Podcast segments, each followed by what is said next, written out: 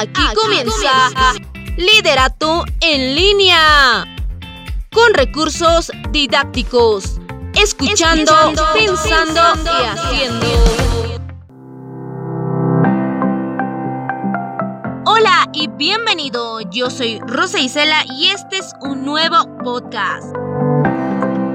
Hoy vamos a recurrir a una técnica que te va a servir en una exposición pero no en una exposición individual o personal como lo estábamos presentando en nuestros anteriores episodios. El día de hoy recurriremos a la técnica de exposición grupal. Si tú eres estudiante de escuela, de colegio o de universidad y me estás escuchando, pues te invito a que viajemos en el recuerdo y tengamos presentes esos momentos en que los profesores, docentes, catedráticos dividían a los estudiantes por grupos para realizar exposiciones más didácticas o también por la complejidad del tema al que iban a abordar.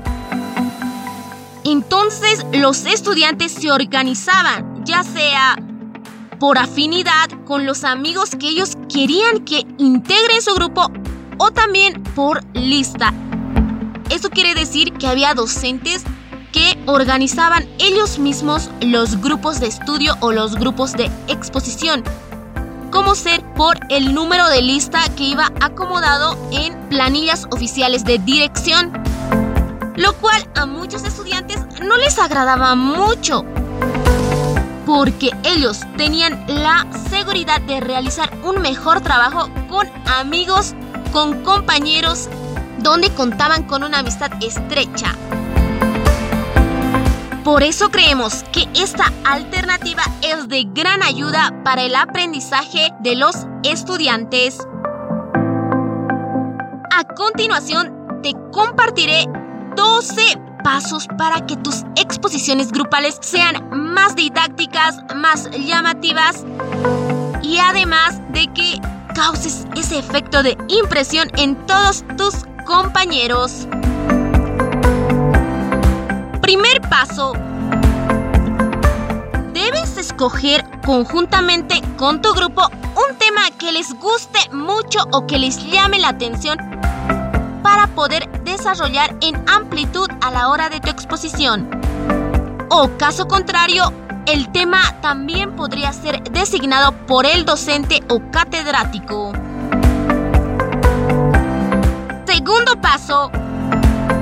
Dentro del grupo se deben organizar para la designación de un líder para que encamine todo el proceso de la exposición. Tercer paso. Poner un nombre al grupo. Y este nombre debe contar con algunas características positivas. Por ejemplo, podrían poner o denominar al grupo como cazadores de sueños. También podrían poner triunfadores o soñadores siempre con características positivas.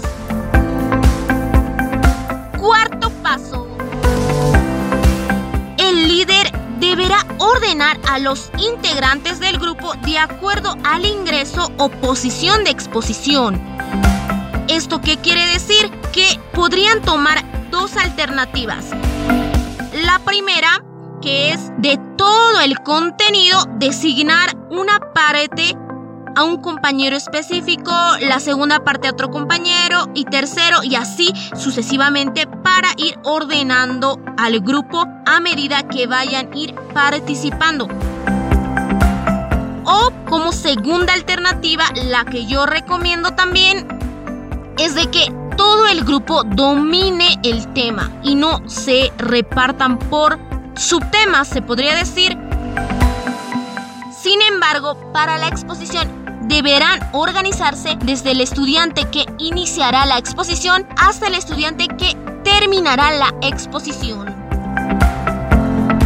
Quinto paso, y es uno de mis favoritos, Este paso se debe realizar en el momento en que el líder y sus integrantes deben estar convencidos de realizar la mejor exposición de su vida, que no solo se trata de tener una máxima nota, sino de que el tema que se va a exponer llegue al corazón, al sentimiento del público. Porque todo tema tiene su importancia, tiene sus propias características y tú tienes que darle vida a todo lo que vas a hablar. Ahora es momento de ir al sexto paso. Paso ya se debe realizar cuando los estudiantes se encuentren ya en el escenario para la debida exposición. En ese momento, el líder debe esperar en la entrada del escenario, mientras todos ingresan de acuerdo al orden previsto y claro, por último, ingresa el líder. El séptimo paso. Los integrantes situados en el escenario, el líder debe tomar la batuta. El líder debe realizar el saludo jerárquico, galanteo y además de presentar a todos los integrantes del grupo de acuerdo al orden establecido. Cada integrante debe ser presentado dando un paso al frente y además que debe hacer una leve venia. ¿Qué quiere decir esto? En palabras más sencillas, tal vez al presentarse pueda poner una mano en la espalda y otra mano en el estómago y más o menos inclinarse como lo hacen los chinitos al saludarse o los japoneses al saludarse. ¿Qué quiere decir esto? Es como un saludo en japonés, poniendo la mano a la espalda y al estómago inclinándose un poco. Y después deben volver a su lugar y así sucesivamente a todos los participantes. Y ya cuando sea el turno del último participante, este es el encargado de presentar al líder del grupo. Octavo paso. Cuando el líder ya debe iniciar con una introducción el tema y cuando va a finalizar debe invitar a cada compañero o compañera mencionando su nombre, dando él un paso atrás para que también pueda desarrollar el tema el compañero o la compañera que está en el escenario. El siguiente compañero que va a ingresar da las gracias a su compañero por haber mencionado su nombre. Y de esta manera continúa sucesivamente hasta llegar al último expositor. Ya con la presencia del último líder en la exposición, nos trasladamos al noveno paso, cuando este último expositor debe invitar al líder o lideresa a que realice la finalización o conclusión de la exposición o del tema también un resumen o un mensaje que quiere brindarles a todos los compañeros de su aula o también llamados como su público. Ya para la finalización de la exposición, nos vamos al décimo paso, es en el momento que el líder o lideresa invita al público, a sus compañeros, a realizar preguntas sobre el tema expuesto o también una lluvia de ideas para fortalecer sus conocimientos. Y ya hemos llegado al onceavo paso. Y en aquí se tiene que notar la participación de todo el grupo de expositores al momento de responder todas las interrogantes que son propuestas por el público.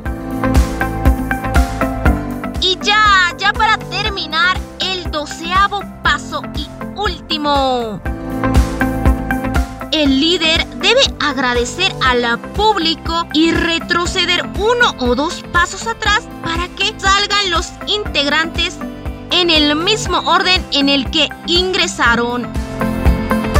Y por último, recordando de que el líder debe salir de último. Y es así como se finaliza una exposición grupal. Y recuerda que también puedes aplicar las distintas introducciones como ser anecdótica, fraseológica o interrogante para comenzar tu exposición grupal. Cerramos este episodio, pero no sin antes invitarlos a que visiten nuestra página de blog. Nos pueden encontrar con Brújula de Liderazgo para que lo puedas compartir con tus familiares y amigos. Y te invito a que no te pierdas de nuestro próximo episodio. Liderato en línea. Con recursos didácticos. Escuchando, pensando, y haciendo.